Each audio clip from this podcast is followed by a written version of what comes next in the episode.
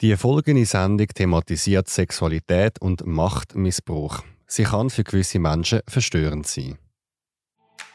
Es fängt mit einem harmlosen Chat im Internet an. Am Schluss steht Rebecca nackt vor der Kamera von einem Pädophilen. Ich bin wie so ins Wohnzimmer gelaufen und von dort aus hast du aber noch die Haustür gesehen. Und ich habe wie so im Blickwinkel gesehen, wie er von innen die Tür abschließt. Heute ist Rebecca eine positive, neugierige Frau, die Lust hat, ihre Sexualität zu entdecken. Für das wird sie aber mit der Vergangenheit abschließen. Thema 13 und fotografiert vom Pädophilen. Das ist der Zurich Pride Podcast mit den spannendsten Menschen und den außergewöhnlichsten Geschichten. So bunt, so queer ist die Schweiz mit dem Alexander Wenger. Ich begrüße Rebecca Lacromi. Sie ist 26 und kommt aus Bern und sie studiert Pharmazie. Sie definiert sich als cis, das Pronomen ist sie und sie überlegt sich, ob bisexuell das richtige Label ist. Hallo Rebecca. Hallo Alex. Schön bist du da. Wir tauchen gerade in deine Geschichte ein. Vorher reden wir aber noch über das Thema psychische Gesundheit. Du hast mir im Vorgespräch gesagt, dass du eine sogenannte dissoziative Störung hast. Kannst du mir das nochmal erklären, was das bedeutet? Das bedeutet, dass es irgendwelche Trigger könnte geben von meinem Trauma und wenn das passiert, dann kommt mein Körper in so eine Art ähm, Trancezustand. Oder man kann sich vorstellen, wie wenn man kurz bevor man in Ohnmacht geht, ist, wo man meistens gehen wir die Augen zu und dann ähm, höre ich teilweise noch etwas, teilweise auch nicht. Das ist oszilliert so ein bisschen dazwischen und ich kann aber wie nicht reagieren. Also es ist so ein bisschen, wie wenn ich in meinem Hirn alles checke und ich gebe alle Befehle, aber mein Körper reagiert einfach nicht. Ich bin zu dem Thema recherchieren und fasse zum Verständnis die wichtigsten Punkte zusammen. Eine dissoziative Störung ist eine psychische Erkrankung und die kann durch ein Trauma ausgelöst werden. Zum Beispiel sexueller Missbrauch. Das Opfer ist der Situation ausgeliefert. Der Körper aktiviert einen Selbstschutz und schüttet Stresshormon aus. Die bremsen das Hirn, das Trauma zu speichern. Doch das Trauma ist nie ganz gelöscht, sondern verdrängt. Auch mehrere Jahre später können Triggerpunkte einen dissoziativen Anfall auslösen. Die können einem epileptischen Anfall gleichen. Symptome sind Krampfanfall, Trance, versteinerte Körpersprache, wirre Gedanken und Sprache sowie Gedächtnisverlust. Helfen kann zum Beispiel eine Psychotherapie, wo man seine Geschichte aufarbeitet und lernt, mit dem Anfall besser umzugehen. Wie war es bei dir, Rebecca? Kennst du deine Triggerpunkte? Jein. Also, ich, ich kenne viele Triggerpunkte schon, die mehrmals vorkommen. Kann aber auch sein, dass neue auftauchen. Aber meistens hat es irgendeinen Zusammenhang mit dem Erlebnis, ähm, sei es ein Name oder, äh, also, wo gleich ist oder ähm, eine Straße, die gleich heisst, die dort ist vorgekommen oder sei es das Thema, wo man darüber redet oder so. Jetzt, wir reden heute über dieses Thema was soll ich machen, wenn jetzt das dir passiert und wie würde ich das merken? Ja, ich würde wahrscheinlich nicht mehr antworten. das merkst du es an dem. Ähm, aber meistens gehen wir die Augen zu. Wenn wir die Augen nicht zugehen, dann starre ich auch in irgendeine Richtung. Ähm, und falls es würde passieren, es, ist, es kommt einem ein vor, glaube ich, wie jemand betrunken ist und quasi im Wegtreten ist. So komme ich auch für jemanden als Gegenüber vor. Und was hilft, sind meistens irgendwelche ähm, physische, äußerliche ähm, Anhaltspunkte an meinem Körper, wo entweder wo ich selber schaffe zu machen, wo ich mich selber zurückholen kann, oder dann ähm, zum Beispiel, dass man also darf man ruhig blöd gesagt, grob sein mit mir, dass man mich klemmt oder dass man mir das Wasser ins Gesicht ähm, tut. Oder, also da muss man sich nicht davor ähm, hemmen. Da, wirklich, es hilft eigentlich alles, wo irgendwie... Man darf von fein anfangen, wenn es nicht nützt, darf man weitergehen. okay, ich hoffe, dass es nicht passiert, aber wir haben sowieso zwei Fläschchen Wasser da. okay. Ja, so nicht das Gefühl, nein. Gut, dann tauchen wir doch in deine Geschichte ein. Und zwar gehen wir zurück, wo du 13 bist. Da bist du als kleines Mädchen vom Computer und loggst dich ins Internet ein und fängst an zu chatten. Wo bist du genau und was hast du so machen? Mm, ich war daheim, also bei meinen Eltern, als ich bin aufgewachsen Und ich war dann schon viel auf diesen Chat-Plattformen. Die Plattform damals war Netlog, wo so viele umgekurvt sind, auch in meinem Alter.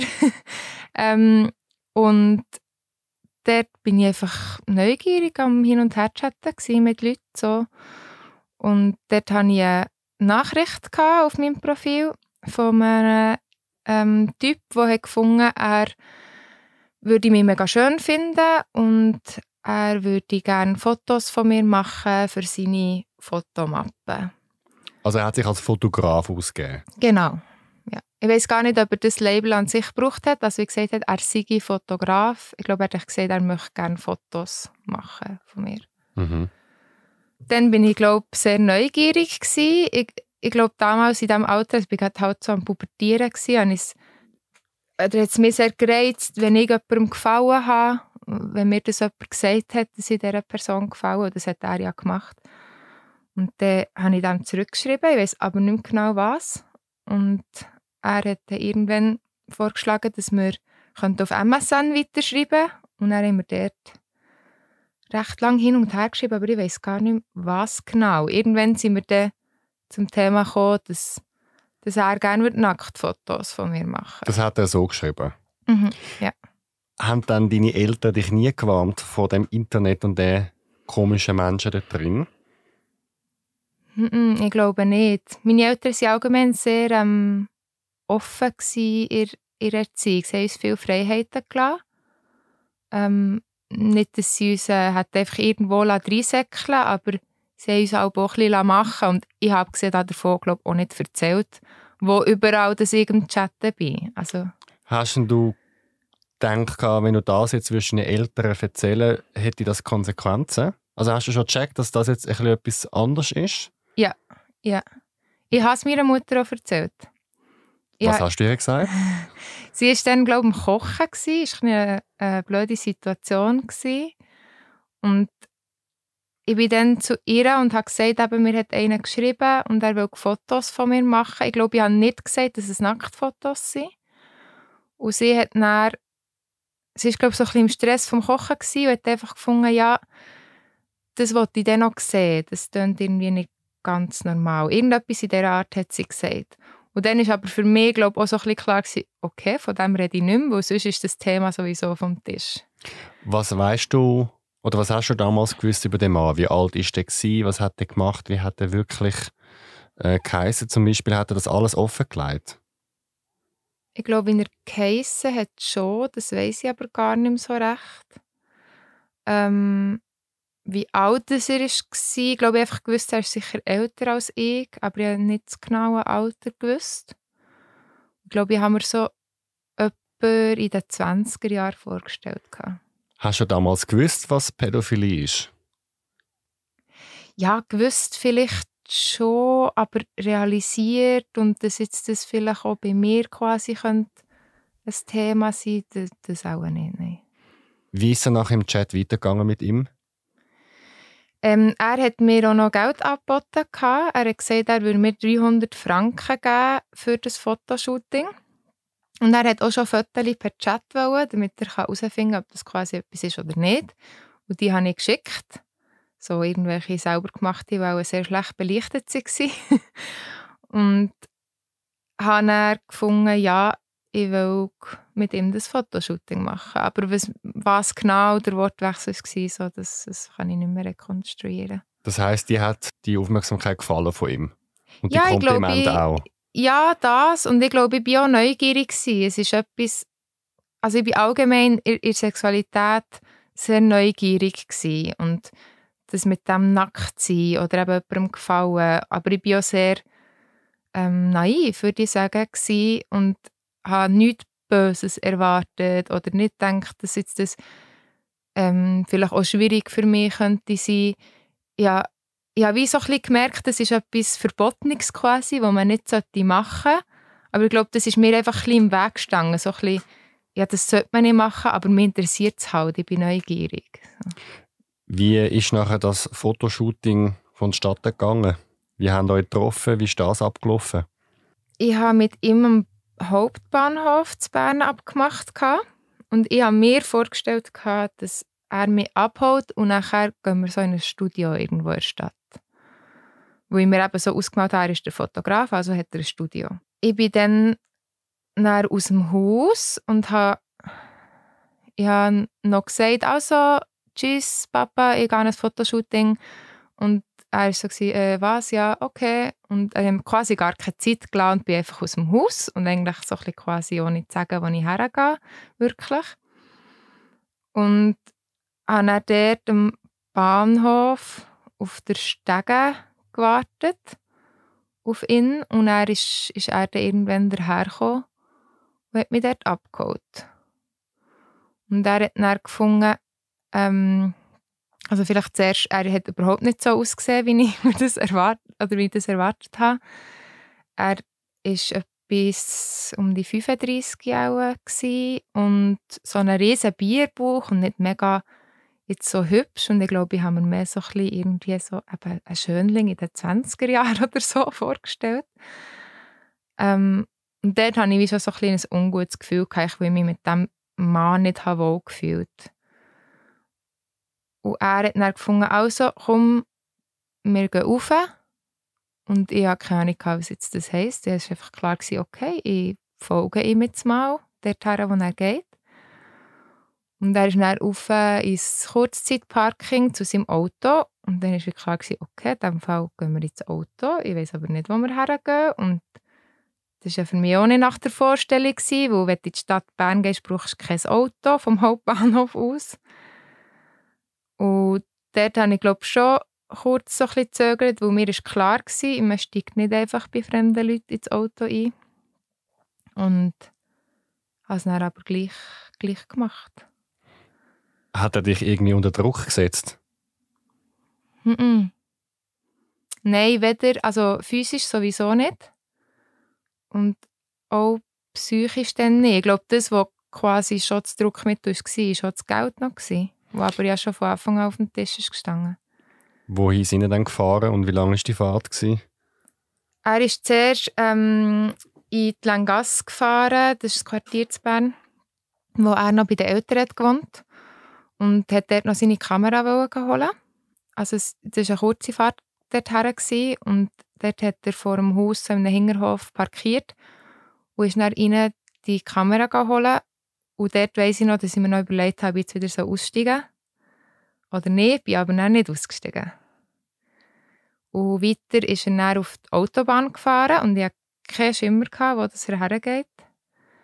Und auf der Autobahn hat er mir noch Fotos gezeigt von anderen Frauen, die er schon gefüttert oder Mädchen, die er schon gefüttert hat.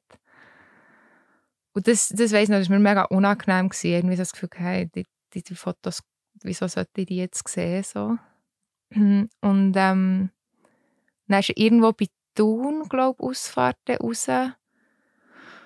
Und so auf Nebensträsschen, ins Kraut raus, irgendwo so ein bisschen in die Hügel. Und das ist auch etwa, ja, eine halbe Stunde, 40 Minuten Fahrt etwas gewesen, so.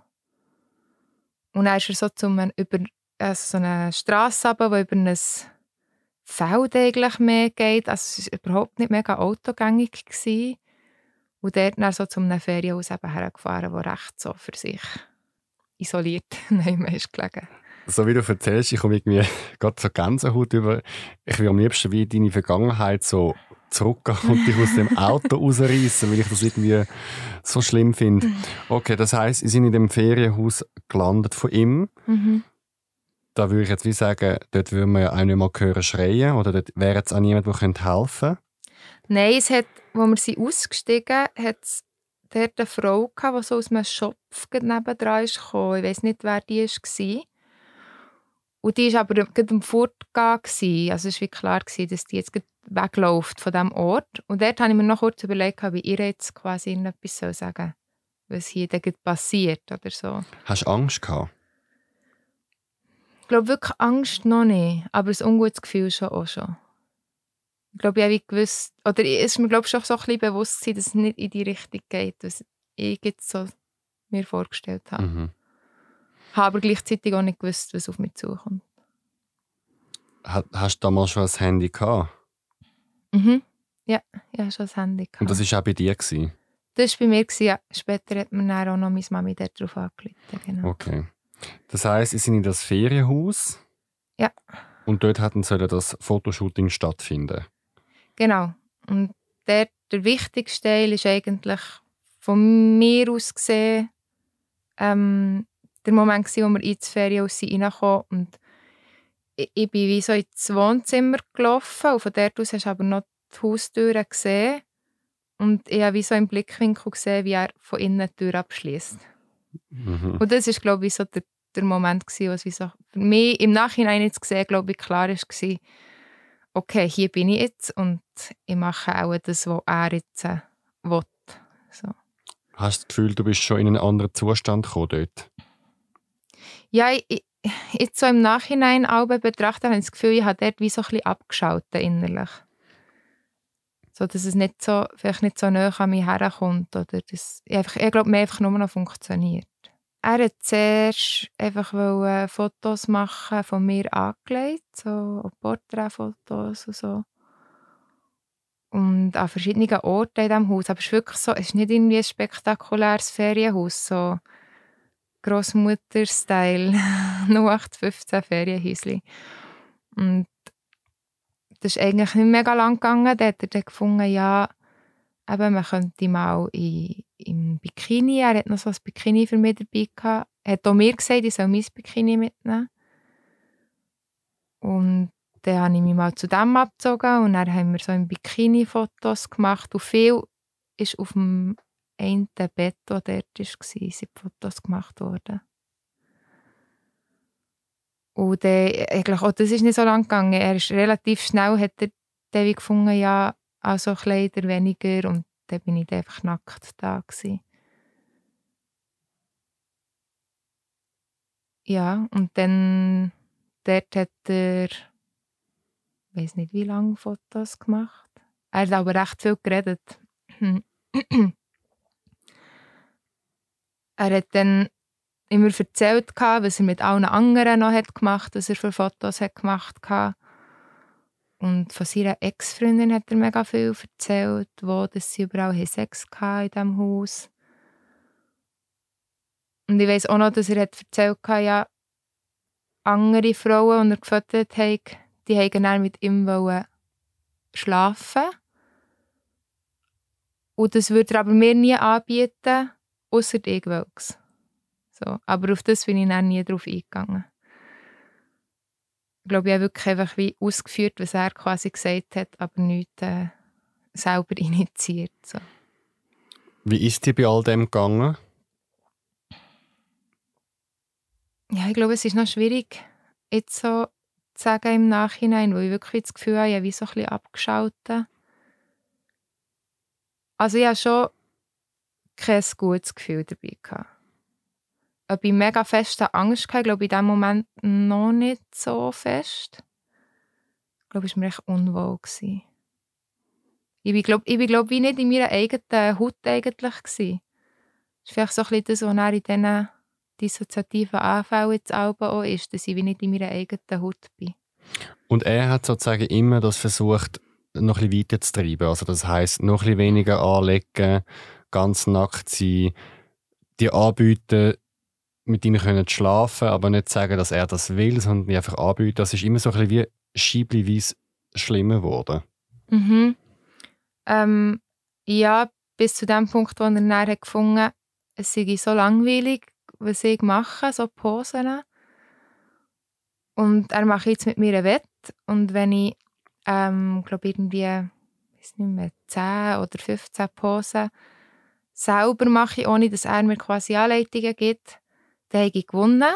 Und ich glaube nicht, dass er mir gesagt hat, was ich hätte gewonnen ähm, kann ich mich nicht erinnern. Und wenn ich es nicht schaffe, dann hat er gewonnen und dann muss ich ihn küssen. Und dort habe ich es dann schon probiert. Dort weiss ich noch, dort habe ich glaube wirklich versucht, alles zu geben. So. ähm, aber jetzt so im Nachhinein gesehen, glaube ich, hätte gar keine Chance gehabt, zu gewinnen. Und dort hat er eben auch gefunden, ja, das habe ich jetzt nicht geschafft. Und dann war klar, gewesen, okay, dann muss ich ihn jetzt küssen. Und für das weiss ich noch, ich weiß nicht wieso, sind wir dann in, in, in anderen Raum, also ins Wohnzimmer, wo wir nicht mehr auf dem Bett waren. Er ist nicht zu mir aufs Bett quasi gekommen, um mich zu küssen. Wir waren wie im Stehen in, diesem Wohnzimmer. Gewesen. Und das war mega, mega grusig. Weil er Kettenraucher war und ja, mir ja schon überhaupt nicht gefallen hat vom Aussehen her und irgendwie mit ihm sonst auch nicht wohl gefühlt. Und ich glaube, es war mein erster so richtig, richtig Zungenkuss. Gewesen. Also respektive, wie sagt man dem, wenn, wenn einer einfach die Zunge voll in den rein... es ist ja nicht ein, ein, ein, gegenseitiger Zungenkuss. So, so das, aber das habe ich glaube vorher wirklich noch nie mit jemandem und ich war schon nur irritiert, gewesen, dass überhaupt eine Zunge daherkommt. Und dann war die noch so mega rau und hatte eine grusig von diesem Zigarettenrauch. Und das, das weiss ich immer, das war mega grusig. Gewesen. Aber es war eigentlich auch relativ schnell vorbei. Gewesen. Hast du dort mal Angst gehabt, dass er dich vergewaltigt? Ich glaube, dann noch nicht. Erst später. Dann. Also er hat halt nie physische Gewalt angewendet bis zu diesem Punkt. Ich glaube, darum hatte ich die Angst nicht so. Gehabt. Ich glaube, wenn er dann hätte gesagt, er wollte jetzt mit mir schlafen, dann vielleicht schon. Weil das hätte ich dann quasi wie müssen ausführen, weil ich ja keinen Ausweg hatte.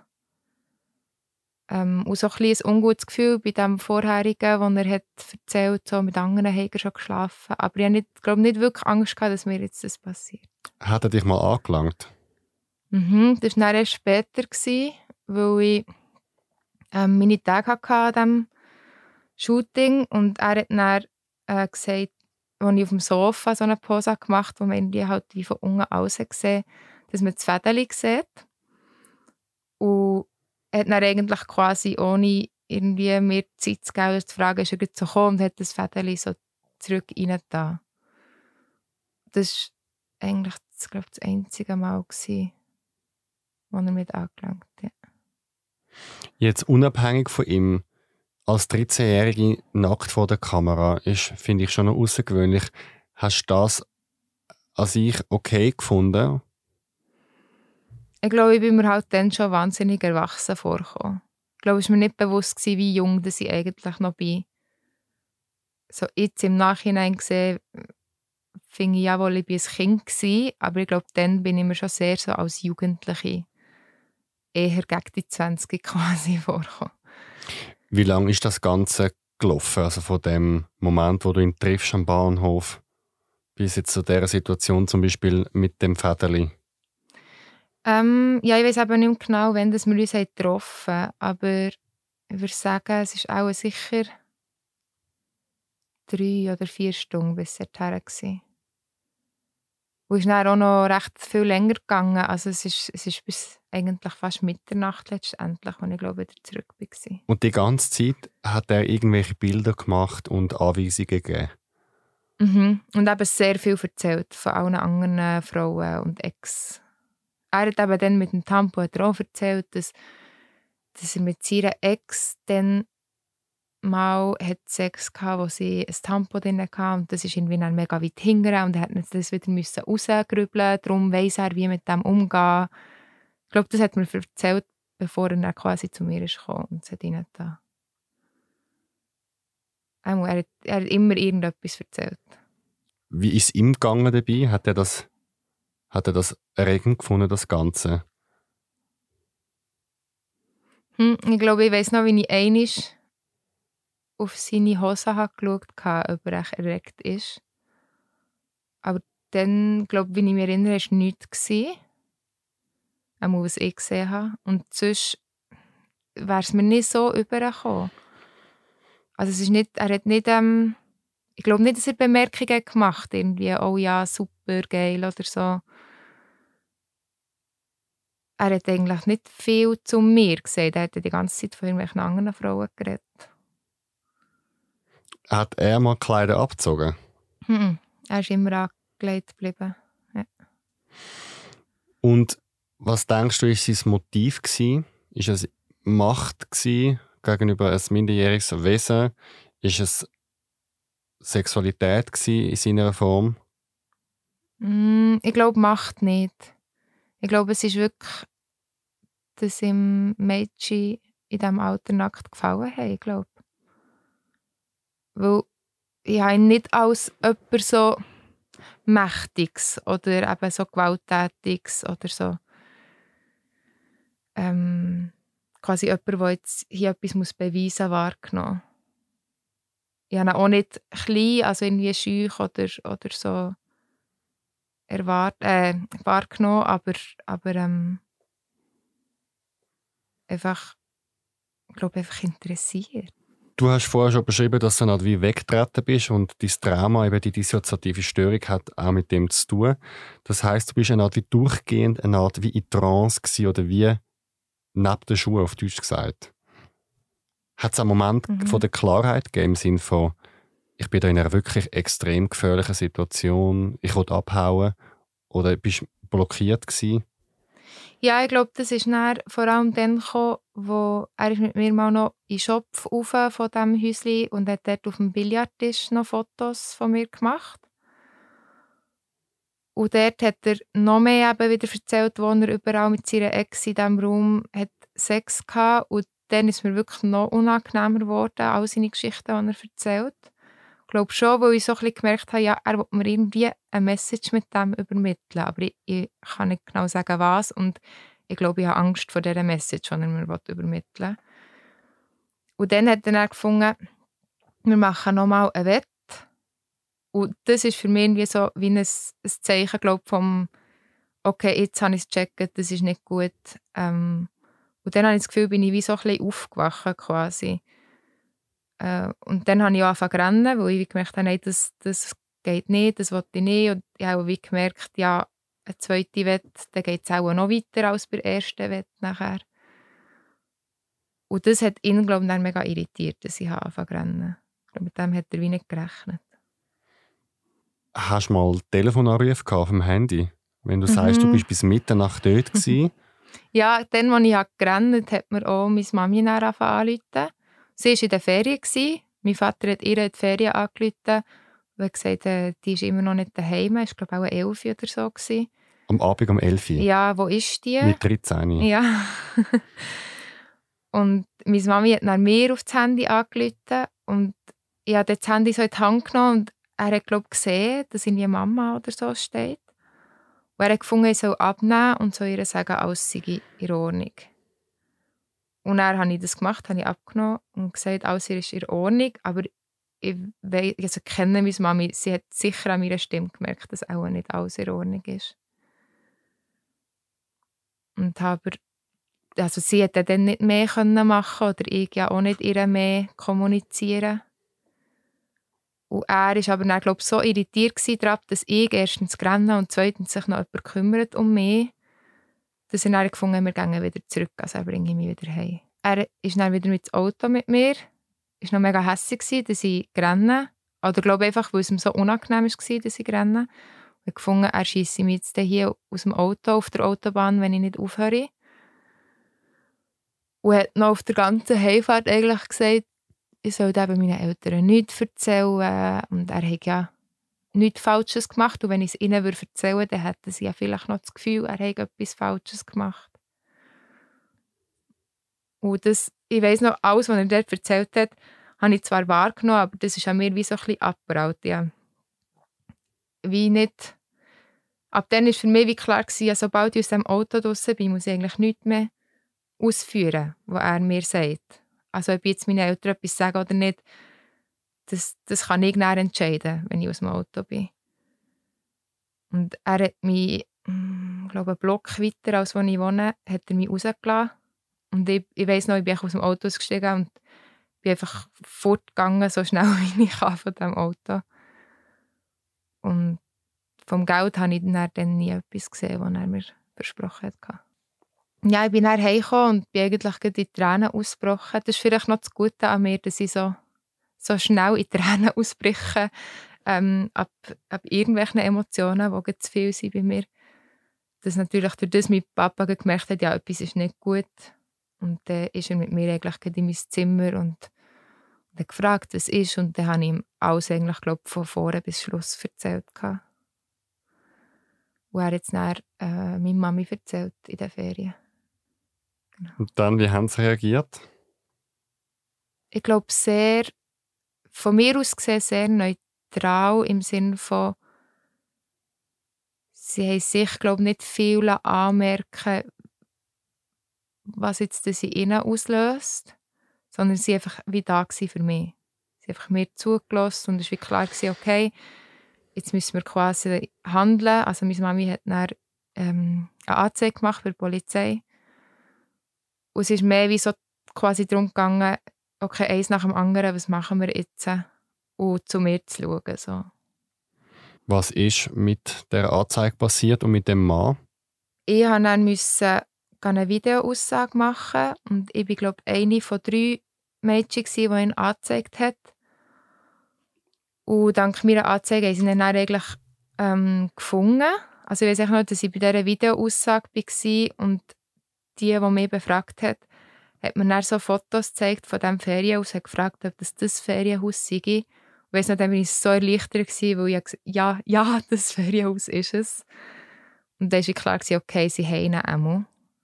Das heisst, er hat das mehrmals gemacht? er hat, also das hätte ich glaube gar nicht dürfen wissen, aber durch einen Polizist, wo ich meine Kollegin befragen, haben wir mitbekommen, dass er da auch äh, ordnerweise Aneinanderfälle hat. Ist er von Gericht gekommen? Ähm, ja, sieben Jahre später. sieben Jahre später. Was war das Urteil? Ähm, er ist verurteilt worden, also äh, schuldig für sexuelle Handlungen mit Kindern und für Kinderpornografie. Und gegenüber mir weiss ich nicht mehr genau, sie wie zu jeder einzelnen zu jedem einzelnen Mädchen haben sie gesagt, was quasi jetzt da die Verurteilung ist. Aber er ist letztendlich zu ähm, eigentlich einfach einer Geldstrafe verurteilt worden. Was Kein Knast? Nein, ursprünglich nicht. Und nachher hat die Staatsanwältin Einspruch erhoben. Und dann ist er ähm, zu einem neuen Urteil ähm, verurteilt worden, wo nach acht Monate sicher Knast war, noch irgendwie zwei Jahre bedingt und eine viel größere Geldstrafe. Weißt du etwas wegen dem äh, Gerichtsprozess über ihn? Was ist das für ein Typ Ähm, was hat er geschafft zum Beispiel? Ja, er war im Gastrobereich tätig ich bin nicht sicher, ob ihm irgend so ein Lokal hat gehört oder nicht, aber er ist so ein bisschen beizenmässig. Ähm, aber dass er bis ins spätere Alter noch bei den Eltern gewohnt hat. ähm, dann weiss ich, dass er dazwischen mal, also sie ihn müssen freilassen, nachdem sie ihn in U-Haft hatten, wo ich ihn angezeigt habe, bis er tatsächlich zur Verurteilung kam. Und ich weiss, dass er dort dazwischen mal wieder ist festgenommen worden, wo wieder etwas passiert ist, ich weiß aber nicht was. Und ich weiss, dass er in der Zwischenzeit eine Frau, die glaube selber schon Kinder hatte, hat, ähm, und also eine Familie hat oder immer noch hat, weiß ich nicht. Und echt, dass er eben irgendwie mega viele Mädchen missbraucht hat und auch Videos vorhanden sind, wo er mit welchen geschlafen hat. Also er hat das aufgenommen. Mhm. Weißt du, was mit deinen Fotos passiert ist? Nein, also er hat, ich hatte echt die ganze Aussage von ihm zu meinem Fall, habe ich so auf, auf Papier bekommen. Und dort hat er behauptet, er hätte die Fotos vernichtet. Aber er hat auch andere Aussagen gemacht, die nicht ganz richtig waren. Zum Beispiel, dass er nicht gewusst dass sie unter 18 sind, was nicht stimmt. Er hat, das, er hat mein Alter kennt und ähm, dass er mir zum Beispiel 200 Franken und nicht 300 versprochen hat. Ähm, das ist jetzt nicht ganz so falsch, aber es sind gewisse Sachen sind schon verneint worden oder ein bisschen falsch gesagt worden, so dass ich wie eigentlich auf nichts gehen kann, was er dort ausgesehen Das heisst, es könnte theoretisch sein, dass deine Fotos als Kinderpornografie noch heute im Internet sind? Ja, könnte sie. Wie ich hätte es jetzt noch nie gesehen, aber könnte sie. Wie geht es dir mit dem Gedanken? Mm, ich glaube, das stelle ich mir gar nicht so wirklich vor. also es- es ist für mich wie nicht greifbar. Also, ich bin das noch oft gefragt worden und irgendwie löst sie gar nicht in mir aus. Ich glaube, ich, ich halte das wie so ein bisschen fern von mir. Dann würde ich sagen, haben wir mal den schweren Teil hinter uns. Ich würde gerne mit dir noch ein bisschen weiter über das Thema reden und ein bisschen ins Jetzt kommen und ein bisschen positiver werden. Mhm. Im Sinne von, wie dein Leben heute aussieht und wie du mit dem Thema umgehst. Über das reden wir als nächstes, doch zuerst kommen wir zu unserem Themaaufruf. Viele Menschen sehen schwule Männer total klischiert.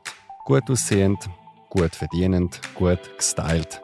Doch dein Leben als Schwule ist es einfaches. Auf dem Land anstatt in der Stadt, H&M anstatt Dolce Gabbana, Ikea anstatt Designermöbel. Komm in den Podcast und erzähl deine Geschichte. Mein Thema demnächst heisst Arm, schwul und glücklich. Wird mein Gast, bewirb dich via Formular auf www.zurichpridefestival.ch unter Podcast oder mail mir auf podcast.zhpf.ch. Dort kannst du auch Lob, Kritik oder Themenvorschläge schicken. Abonniere uns jetzt auf Spotify und Apple Podcasts. Folge uns, der Zurich Pride, auf Instagram und Facebook. Die Folge wird produziert von Kevin Burke. Zurück zu deiner Geschichte, Rebecca. Wir haben es am Anfang schon mal angetönt, du hast die dissoziative Zustand. Was hat denn das schlussendlich mit dir gemacht, das Trauma? Ja, zuerst ganz lang nichts. Also ich habe mich gar nicht mehr darum gekümmert. Ich habe nie mehr daran gedacht, glaube ich, ein paar Jahre lang. Und dann hat es mal irgendwann angefangen, wo wir Wirtschaft und Recht, respektive Strafrecht hatten in der Schule, wo ich mich dann plötzlich wieder gefragt was ist mit dem eigentlich passiert. Also dann ist ja noch nichts passiert mit ihm. Ähm, und dann mich wieder so ein mit dem beschäftigen. Und dort habe ich gemerkt, dass es wühlt mega viele Emotionen auf. Und auch wenn es um andere Themen geht, was so um sexuellen Missbrauch geht oder auch um, um Frauendiskriminierung, zum Beispiel, dort bin ich auch so, dass ich sehr emotional werde bei diesem Thema. Ähm, und einfach gemerkt, aber es ist, ich, bin, ich bin wahnsinnig aufgewühlt irgendwie so. Und ich auch im, im Umgang mit, mit den Jungs oder Männern nachher, so im, in Beziehungen oder irgendwie so mi, meine Beziehung allgemein so zu Männern habe ich irgendwie sehr oder ist irgendwie sehr speziell gewesen, oder sehr ähm, kann ich das sagen sehr Vorbelastet. ja oder einfach ja wie das Gefühl ich habe nach etwas gesucht und irgendwie gleich auch nicht gewusst was und eben sexuell ist es schwierig näher gewesen, weil ich dann die dissoziativen Anfälle habe Beim Sex. ja, das eigentlich vor allem dort hat es angefangen, also mit Berührungen. Ähm, dass entweder, weil jetzt zum Beispiel der Mann ein dominanter ist worden, dass ich dann in das bei ihnen komme, oder wenn der Mann bei mir mehr ähm, intim angelenkt hat oder Oralverkehr. Umgekehrt eigentlich meistens nicht. Also wenn ich Mann etwas gemacht habe, war eigentlich meistens gut. Gewesen eher weil wie an mir etwas gemacht ist worden. Und das ist dir in dem Fall wie heute bewusst, dass das mit dem Erlebnis mit 13 verknüpft ist in deinem Unterbewusstsein? Ja, eigentlich schon. Also für mich ist es wie klar, weil in diesen Momenten eben, äh, zieht es mich wie so fort, zieht es mich in den Anfall rein eigentlich und in diesem Moment kommen mir auch auch die Bilder von, von diesem Ferienhaus wieder. Wir kommen nicht unbedingt Bilder von dem Moment, wo mich der Fotograf hat angelenkt wieder, aber so einfach der Raum oder einfach ihn vor mir oder wie er irgendwie einfach auf mich zuläuft. Also eigentlich harmlose Bilder in dem Sinn von der Handlung her, aber halt von dem Erlebnis. Was ist denn dein Ziel jetzt in dem Bereich? Du hast mir im Vorgespräch gesagt, du bist eigentlich sehr ein sexueller Mensch oder du hast Mhm. gern äh, die Themen rund um Sexualität. Hast jetzt die Blockade. Wie gehst du genau vor? Machst du das selber? Bist du in einer Art in einer Psychotherapie? Mhm, also ich war immer wieder auch in einer Psychotherapie und bin jetzt aber seit einem Jahr eigentlich wieder intensiver dran. Ähm, und mein Ziel ist eigentlich, dass ich möglichst wenig in so einen dissoziativen Anfall hineingehe, sprich, es früh kann erkennen und mit meinen Strategien, die ich in Psychotherapie gelernt habe, schaffen, dass es gar nicht erst ganz reingeht, dass es es wieder unterbrechen kann. Ähm, was ich mittlerweile gelernt habe, ich kann nicht erwarten, dass, dass nie mehr so ein Anfang wird kommen. Ähm, das ist halt echt wie, das gehört jetzt zu mir, das gehört dazu und das kann passieren. Aber ich möchte einfach können damit umgehen. Das heisst, das die Diagnose hast du fürs Leben, dissoziative Störung. Voraussichtlich stand jetzt. Ja, ich würde sagen, ich würde sagen, durch das, dass ich ähm, besser zu mir schon vorher kann schauen kann, bevor es überhaupt so weit kommt, kann ich es schaffen, dass es entweder weniger häufig ist oder weniger schlimm, dann, wenn es kommt. Ähm, und vor allem, dass es glaube weniger nachhält. Weil für mich ist immer so ein Anfall ist auch mit viel Scham verbunden von diesen jeweiligen Typen. Vor allem, wenn es irgendwie ein One-Night-Stand ist und dann bist du so, äh, ja, also sorry, was gerade passiert ist und ja, du kommst auch nicht raus, ich weiss. ähm, und dass ich wie jetzt viel besser das kann annehmen kann, dass das vielleicht kann passieren kann, dass es aber okay ist und dass ich nicht in ein Loch gehe danach. Bist du momentan in einer Beziehung? Im Moment bin ich in einer Beziehung. Mit Mann oder Frau? Mit einem Mann. Mit einem Mann. Und genau. was hast du ihm gesagt über deine Geschichte? Ähm, ich habe ihm das alles erzählt, auch im Zusammenhang mit, wo, wo ich glaube, so einen Anfall hatte. Ähm, das war eigentlich noch oft so. Gewesen. Auch, eigentlich alle Typen, die mit ihnen etwas hatten, das relativ schnell erfahren, was ich erlebt habe, wo es eigentlich auch relativ schnell zu so einem Anfall ist gekommen. Ähm, und bei ihm genauso. Und mit ihm habe ich jetzt eigentlich auch alles das, was ich in der Therapie lernen konnte, mit den Strategien auch anwenden und ausprobieren. Was so am besten funktioniert, wenn ich so etwas reinkomme. Was wäre denn dein Ziel? Sexuell jetzt gesehen oder mit der Traumaauflösung? Ich glaube, mein Ziel ist, dass ich meine sexuellen Fantasien ausleben, die ich habe, wo ich das Gefühl ich habe relativ viel oder bin offen für Abenteuer dort oder bin abenteuerlustig, aber möchte es gerne können mit, ähm, mit Self-Care quasi können angehen. Dass ich zwar darf das alles ausleben aber gleichzeitig kann zu mir schauen und vielleicht auch mal kann sagen, schau, Rebecca, hier ist grad, äh, ein Stopp für dich, weil wenn du jetzt weitergehst, dann tut es dir selber nicht gut. Jetzt, du hast mir gesagt, du bist am Ausprobieren, ob Bisexualität das richtige Leben ist für dich. Das heisst, ich nehme an, du hast auch schon Erfahrungen mit Frauen gesammelt. Mhm, ja. Ist es dort anders als mit Männern, wenn sie dich berühren?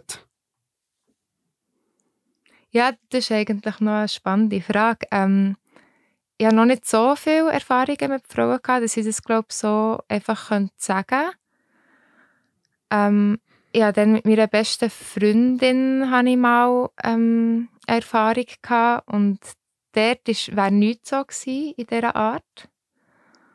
Und ich hatte auch mal einen Dreier noch gehabt, mit einem Pärchen. Also dort mit dieser Frau mich auch ein zu zweit Mal getroffen. Gehabt.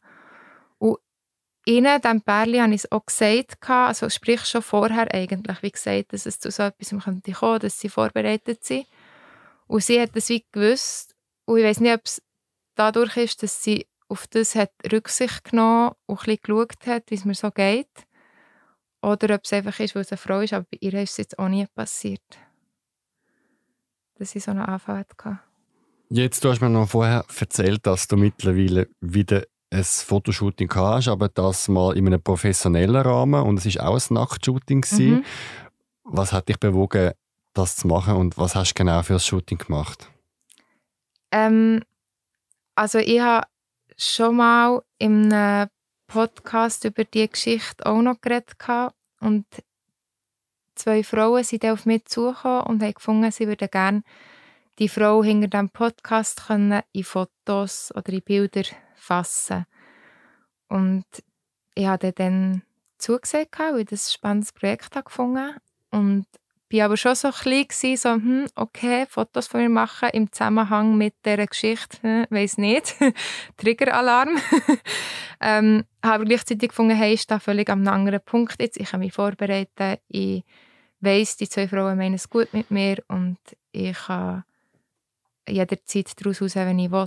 Ähm, und wo sie dann kamen, haben wir ein mega langes Gespräch gehabt und haben es kennengelernt und ich habe sie sympathisch gefunden. Und dann haben sie mich gefragt, ja, was mir denn vorstellen, wie ich mich darstellen quasi auf diesen Fotos. Das konnte ich selber bestimmen. Und dann habe ich gefunden, ja, eigentlich, wenn es schon um die Geschichte geht und ich jetzt selber darf bestimmen könnte ich eigentlich versuchen mit dem Nacktshooting, wo ich Nacktheit an sich etwas mega Schönes finde und meinen Körper eigentlich auch gerne habe. Und das aber gerne wie so möchte ich in diesem natürlichen Rahmen können zeigen wie ich mich wahrnehme und nicht so das Sexualisierte, das das Erlebnis mit 13 hatte. Oder dort ist ja mein Nacktsein so mega sexualisiert worden von ihm. Und jetzt, diesmal mit 26 habe ich gefunden, ich möchte gerne meine Nacktheit so darstellen, wie ich sie wahrnehme. Und dann ähm, haben sie das mit mir eigentlich mega säuferlich machen und heisst, also sie, die gefüttert hat, hat das so in einem mega natürlichen Rahmen können aufnehmen und ich finde auch die Fotos sind sehr so natürlich einfach rausgekommen. Also so, als wäre das wie das Normalste, dass ich jetzt hier nackt bin. So. Die Fotos sind jetzt bei dir mhm. und du bist zufrieden mit den äh, ja, sehr. Fotos? Ja, sie sind sehr schön gekommen. Das heisst, es ist eine Art wie so eine Art Traumaauflösung gewesen, weil jetzt du den Rahmen bestimmt hast und du jetzt im Besitz von diesen Fotos bist am Schluss. Mhm. Also ich bin im Besitz, ich habe sie auch nie aufgeladen. und das Recht liegt auch bei dir? Ähm, jein, also sie gehören auch ihr, der Fotografin, mit dem Einverständnis von mir. Ich weiß, dass sie mit denen nichts macht, ohne mich ähm, zu fragen vorher. Sie wollen eventuell eine Ausstellung machen, aber da ist nicht die Frage, nehmen sie ein Nacktfoto oder eins auch noch einfach Porträt gemacht, wo ich nicht nackt bin. Und auch schön war vor allem, dass ich mich mit ihnen sehr wohl gefühlt mit diesen zwei Frauen, die sie dabei waren. Also es ist, ist sehr freundschaftlich eigentlich so. Gewesen. Hast du jetzt als erwachsene Frau mal etwas von dem Mann wieder gehört? Hat er sich mal entschuldigt? Weißt du, was der heute macht? Nein, ich habe nie mehr etwas gehört von ihm. Ich habe nur eben die Aussagen von ihm können lesen. Damals, also vor langer Zeit. Ähm, ich weiß auch nicht, was er jetzt macht. Ich habe manchmal so Phasen gehabt, wo ich ihn gegoogelt habe, um herauszufinden, was mit ihm ist. Und ich weiß, dass er einen Twitter-Account hat oder hat, vielleicht mittlerweile wieder. Ähm, und auf LinkedIn habe ich ihn gefunden das hat dann recht viel ausgelöst, als ich sein Foto wieder gesehen habe, weil ich ihn eigentlich nicht mehr so, sein Gesicht habe ich nicht mehr so in Erinnerung gehabt. Ja, so sein Körper habe ich sehr in Erinnerung gehabt, das Gesicht nicht mehr. Und das war vielleicht eine dumme Idee gewesen, zu googeln, wo es mir das wieder so hat gezeigt. Aber mehr weiß ich nicht. Was würdest du ihm heute sagen? Ja, das ist schon spannend. Ich habe so eine Imagination in der Psychotherapie, wo, wo wir eigentlich genau das machen ähm, so zu dieser Situation zurückgehen, als ich ihm als jetzige 26-Jährige würde sagen. Und ich hatte immer so das Gefühl, gehabt, ich würde ihn am liebsten anschreien und ihm sagen, hey, was, was hast du eigentlich gemacht? Und zum Beispiel ihn, keine Ahnung, schütteln oder so. Und in meinen Imaginationen passiert das aber gar nie. Es ist eigentlich meistens, sage ich ihm, ähm, so wie, hey, du brauchst das gar nicht zu machen, dir tut das selber nicht gut. Ähm, schau, lass doch sein und gang zu deiner Frau oder gang zu deinen Eltern. Ich habe meistens so ein bisschen wie so ein Kind zu ihm geredet in meiner Imagination. Es war wie so ein bisschen so, ja, du bist ohne Arme irgendwie. So. Hast du Mitleid mit ihm? Mittlerweile schon. Also es, weil je älter das ich werde, desto eher kann ich mir vorstellen, an welchem Punkt er vielleicht ist gestanden mit seinem Alter. Ich bin jetzt immer noch nicht an seinem Alter dran von damals. Aber desto mehr sehe ich so die Differenz zu zu einer 13-jährigen Person und er ist ja vielleicht auch in einem mega Dilemma mit sich selber gewesen, dass er das anziehend findet, aber dass das verboten ist und irgendwo durch habe ich schon, habe ich schon Mitleid, dass, dass er ja irgendwie auch in dem gefangen ist und es vielleicht selber gar nicht checkt. Jetzt, du hast dich bei uns gemulden, um deine Geschichte zu erzählen, was ich super finde. Was hat dich motiviert, mit so einer Geschichte, die auch sehr schwer ist, an die Öffentlichkeit zu gehen? Und was ist deine Botschaft? Also einerseits möchte ich, dass man über solche Tabuthemen reden kann. Und weil ich mittlerweile kann und das erzählen, ähm, tue ich das sehr gerne und möchte gerne andere ermutigen damit, dass, dass sie das vielleicht auch machen können.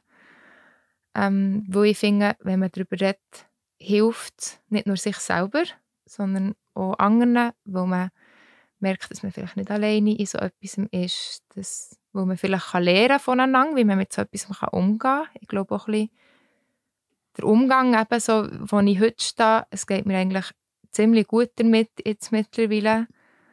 Oder ja, um, gelernt, wie ich kann umgehen mit diesen dissoziativen Anfällen zum Beispiel. Und dass ich das so ein bisschen zeigen kann, dass das möglich ist. Dass man nicht einfach gefangen ist in seinem Trauma, dass man auch damit umgehen kann. Ähm, und vielleicht auch, auch ein bisschen zeigen, dass das noch viel sollte gehen in diesem in diesem Thema, auch rechtlich, politisch. Was würdest du wünschen? Ähm, ich glaube, ich würde mir wünschen, dass es ernster genommen wird.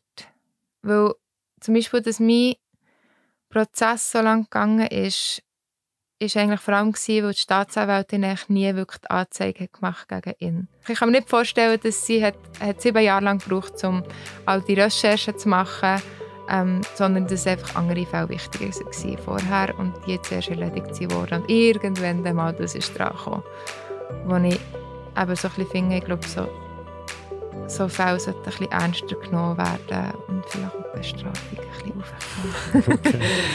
Rebecca, ich danke dir vielmals für das Gespräch und deine Offenheit. Merci. Das nächste Mal im Zurich Pride Podcast. Mein queere Geheimnis 3.